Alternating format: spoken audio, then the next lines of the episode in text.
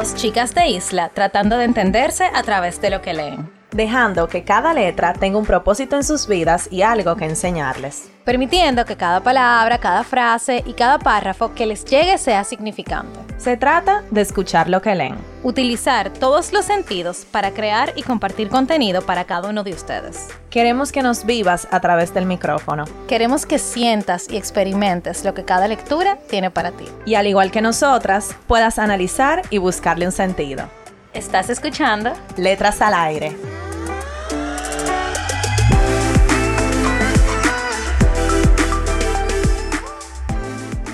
Hola a todos, bienvenidos a otro episodio de Letras al Aire. Señores, yo espero que ustedes estén pasando menos calor que yo el día de hoy, y Carol también. Estamos en el mes de junio, estamos en verano y están con sus hosts favoritas, Carol y Nicole. Bueno, yo creo que yo sí tengo más calor que tú, Nicole. Está caliente el clima. Está caliente, pero nada que una playita no pueda resolver y en nuestro país sobran diría yo. Y para el episodio de hoy tenemos cartas al aire. Señores, ¿quién no ha escrito una carta? Bueno, mucha gente, no más seguro. Eh, es que eso no es para todo el mundo. O sea, no a todo el mundo le gusta escribir cartas. ¿Tú has escrito cartas, Nicole? Uf, muchísimas. ¿Pero de qué?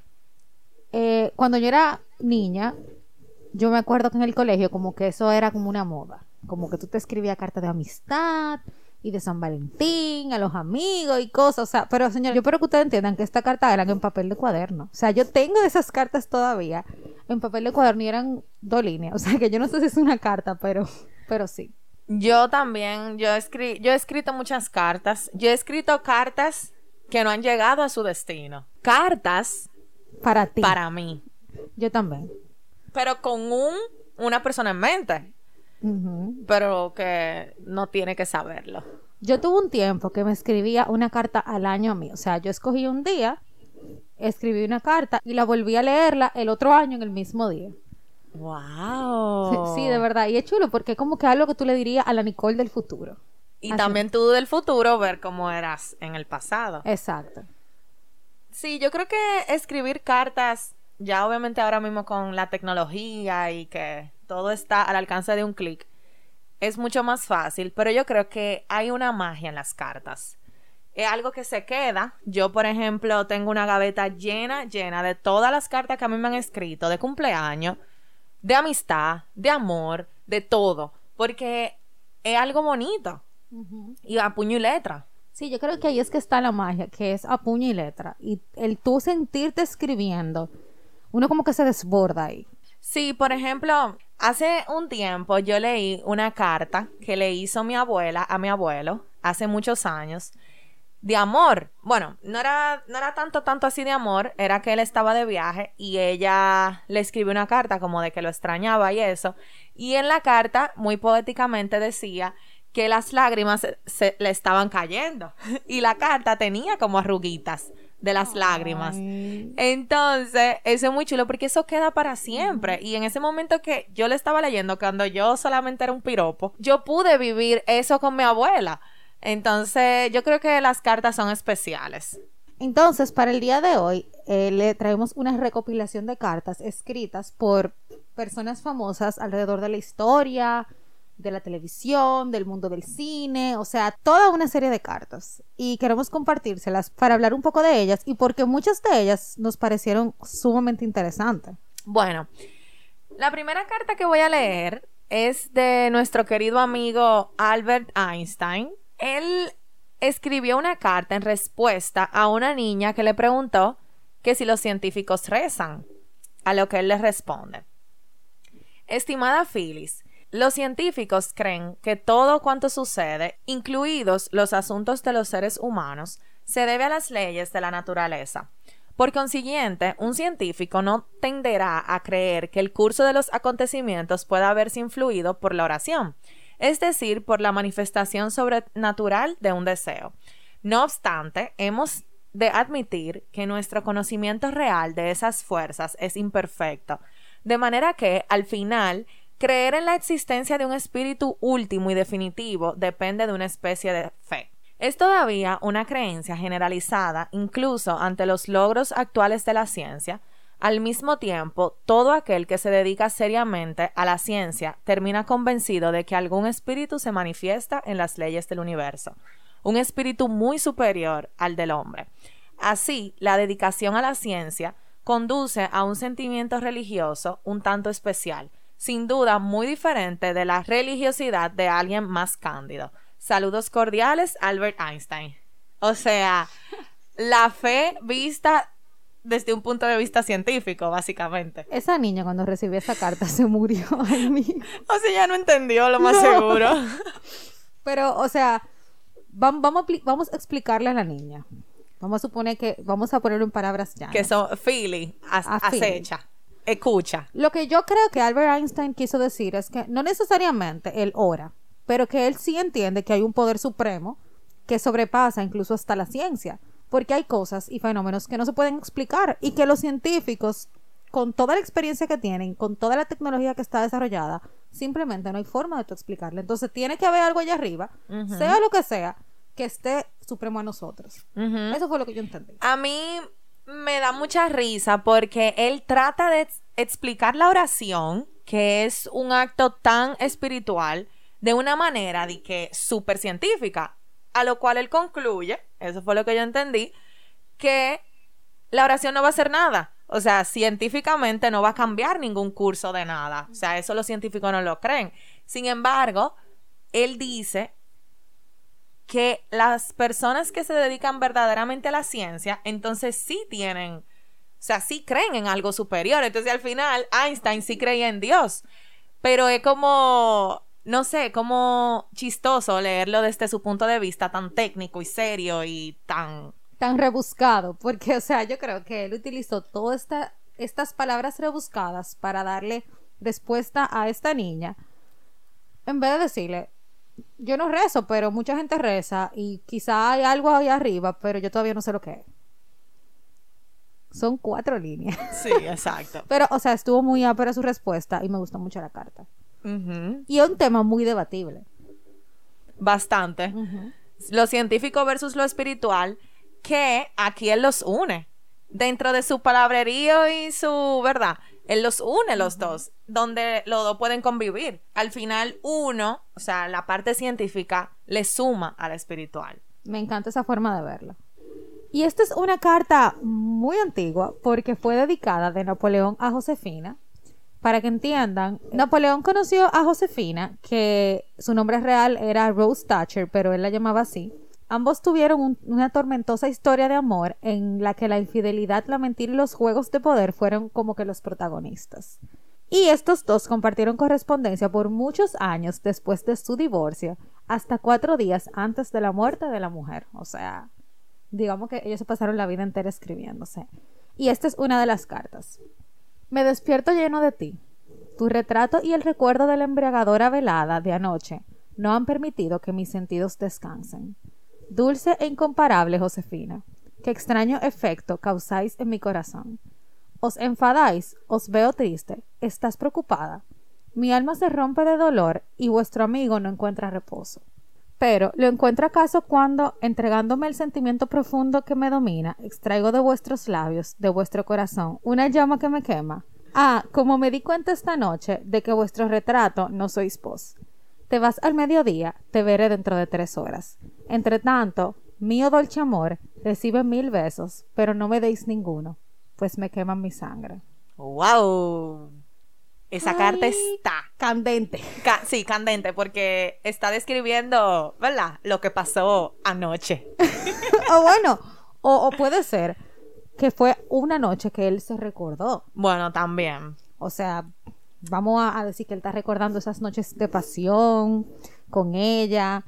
Pero señores, ese hombre tenía léxico. léxico y fíjate, él estaba súper aficiado porque en la carta dice que él la iba a volver a ver dentro de tres horas. Entonces, no es que iban a durar mucho tiempo separados.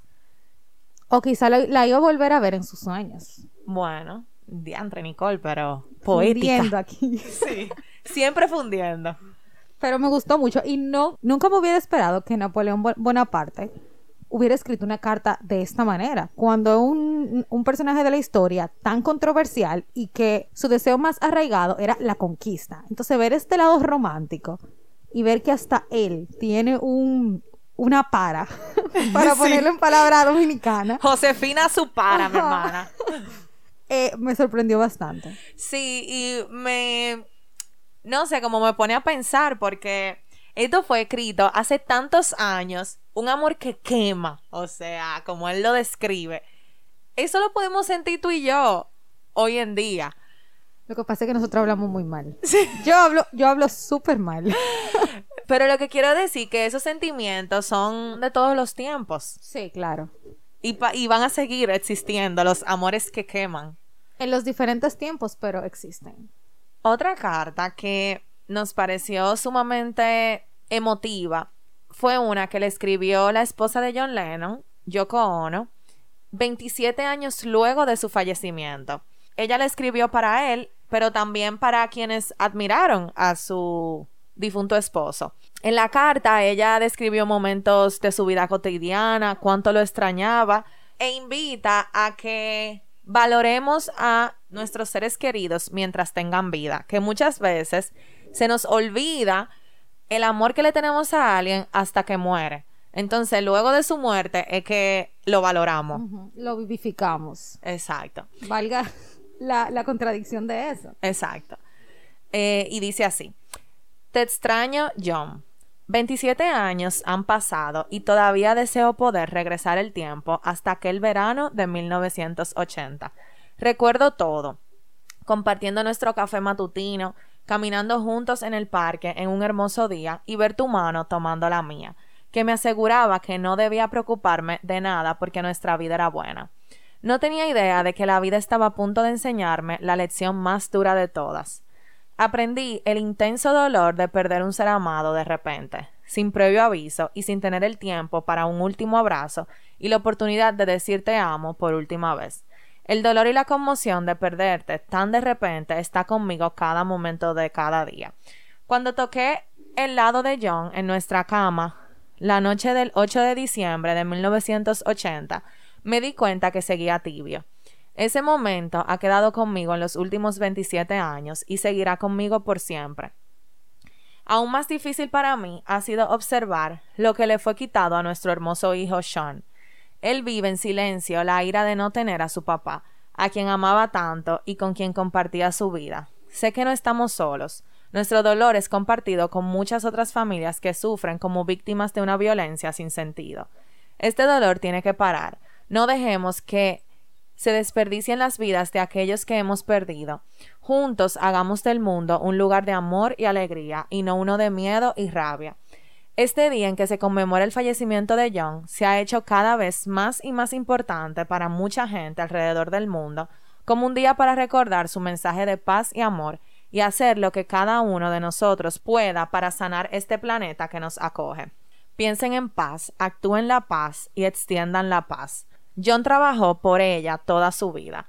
Él solía decir, no hay problemas, solo soluciones. Recuerden, estamos todos juntos, lo podemos hacer, debemos hacerlo. Te amo.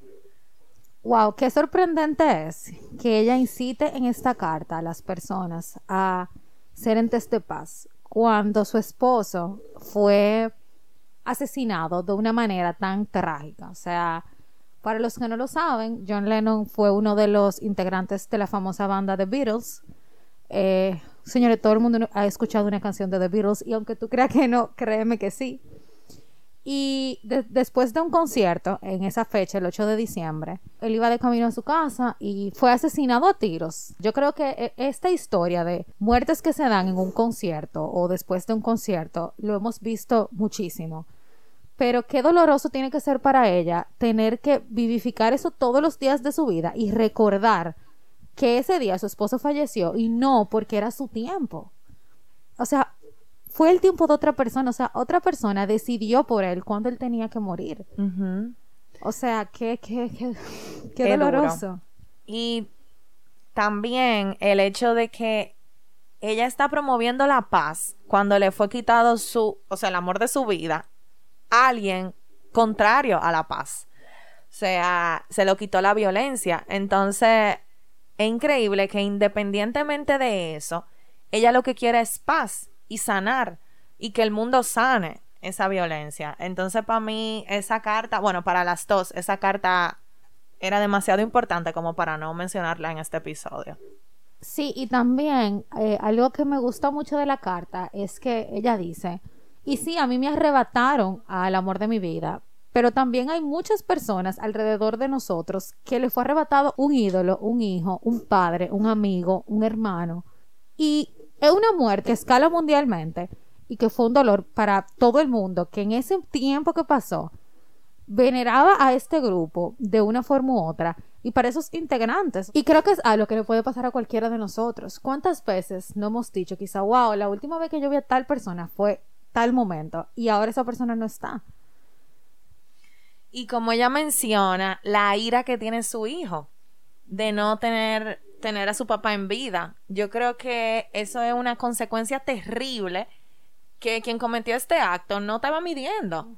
Entonces, esas repercusiones que no son para nada pequeñas, como la muerte por asesinato de tu papá, tiene que ser una de las cosas más duras que ha tenido que vivir ese muchacho, Sean, su hijo, y su esposa.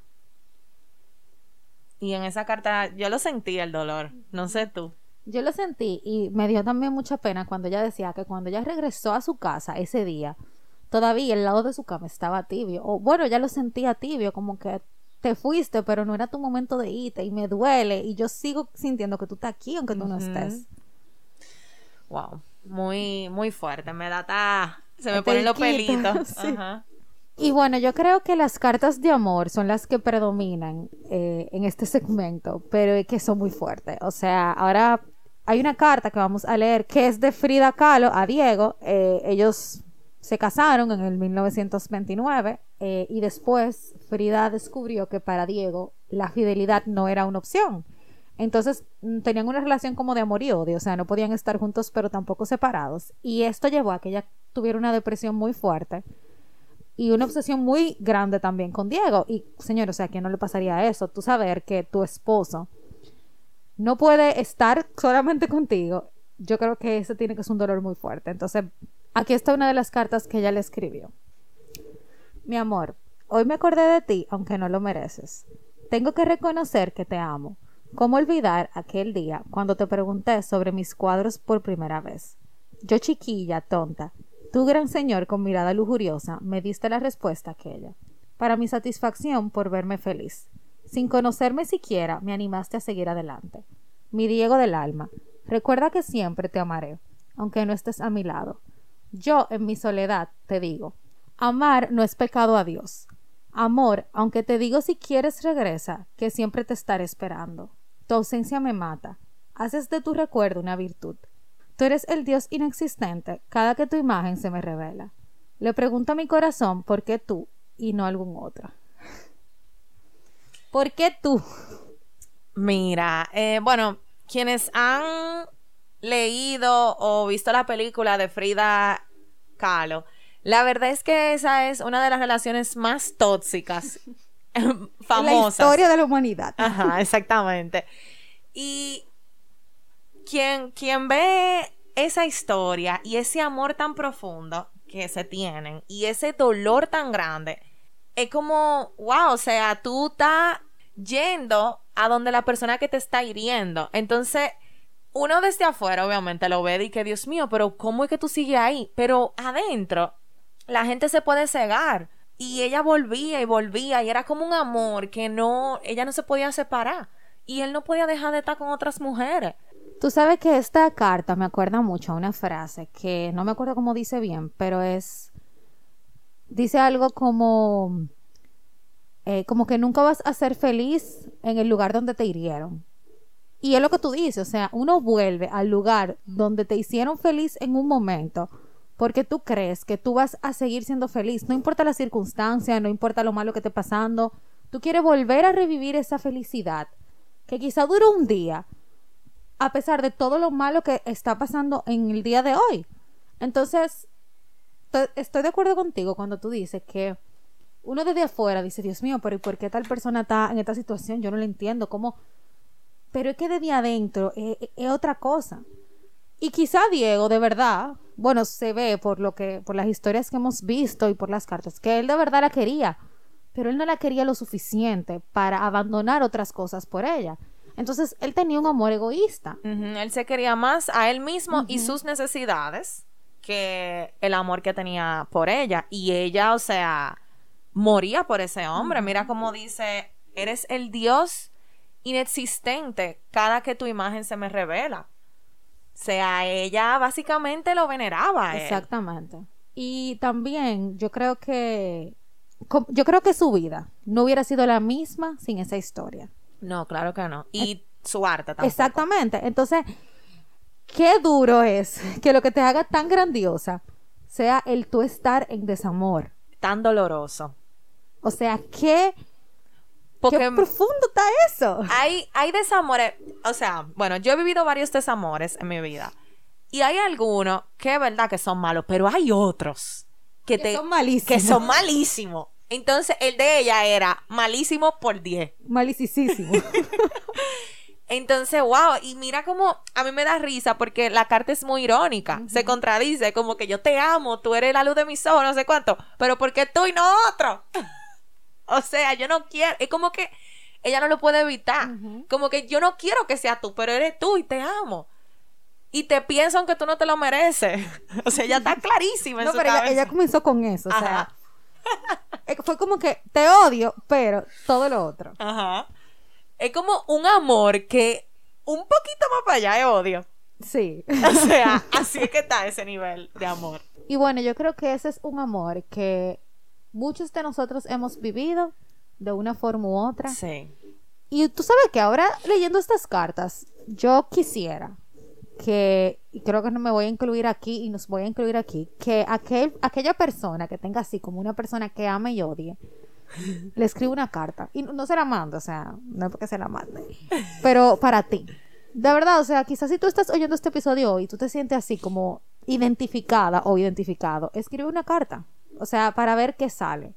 Porque muchas veces estamos guardando todos estos sentimientos que creemos que se fueron, pero siguen ahí.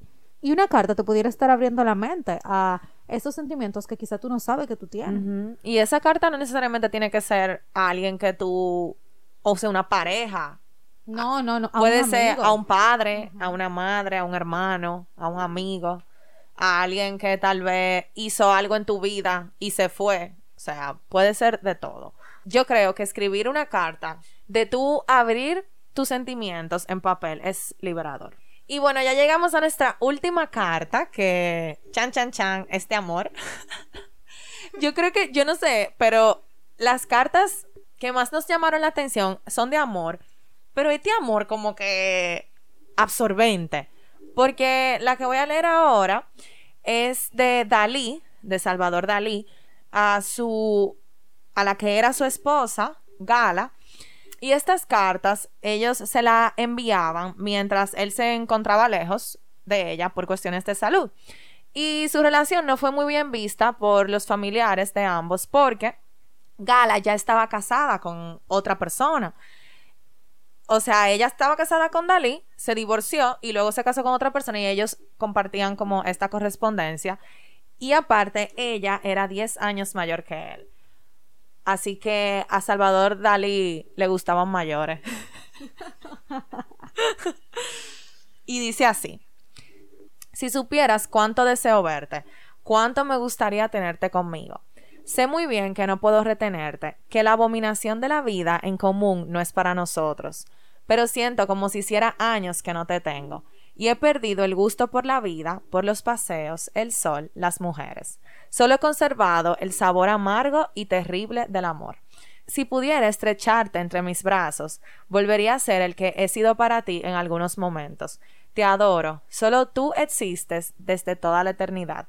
Mi pequeña Gala, hermosa, querida mía, Maya Dorogaya, mi pequeña, mi amor, me muero de estar sin ti. Señores, pero estos hombres tenían un léxico fuerte entre Napoleón y él, no se sabe. No, yo no sé cuál está. Yo creo que, que se puede hacer la competencia. Sí, se puede, definitivamente. Señor, el amor prohibido. El amor prohibido y, y profundo. Y, e intenso. Porque estaba aficiado también. Ese hombre, de, Ese de hombre su mayor. Exacto. Y, y no era como que él nunca la tuvo a ellos. Ellos estaban juntos. Y mira como él dice en su carta que la abominación de estar juntos, la abominación, lo peor que le puede pasar a ella, es que es estar juntos, no es para ellos. Y que solo ha conservado el sabor amargo y terrible del amor. Yo creo que él y Frida pudieran, en ese, si hubieran estado en la misma época, hubieran podido ser muy buenos amigos de, de compañía, porque los dos sufrieron de una forma u otra un amor no correspondido en cierto sentido, eh, o un amor en el cual no podían tener. Yo creo que ahí está la clave, la Sí. posesión de la otra persona al 100%. Ajá, porque si era correspondido. Puede ser que sí, pero no, no podían como llevarlo a cabo completamente. Entonces sigue siendo prohibido, es lo que No, tú y, dices. y yo creo que eh, eh, cuando yo hablo de correspondido, yo me refiero a que, o sea, los intereses no son los mismos.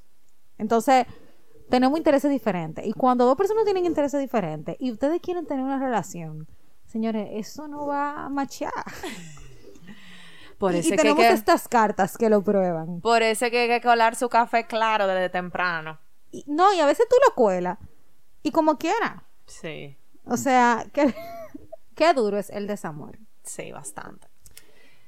Pero nada, señores, espero que les haya gustado este nuevo segmento de Letras al Aire. Si les gustó y quieren escuchar más cartas y lo que pensamos de ellas, díganos y nosotras con mucho gusto volvemos a grabar. Porque, señores, si hay algo que ha hecho el ser humano es escribir cartas y cartas polémicas y famosas. Así que nada, si quieren pueden suscribirse a nuestro newsletter que está en el link de nuestra bio de Instagram que es arroba letras al aire podcast.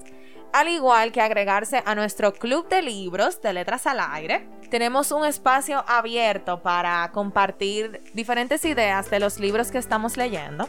Este mes estamos leyendo El hombre en busca de sentido de Víctor Frank. Los esperamos por allá, quienes quieran empezar su hábito de lectura. Así que nada, nos escuchamos el próximo viernes. Bye.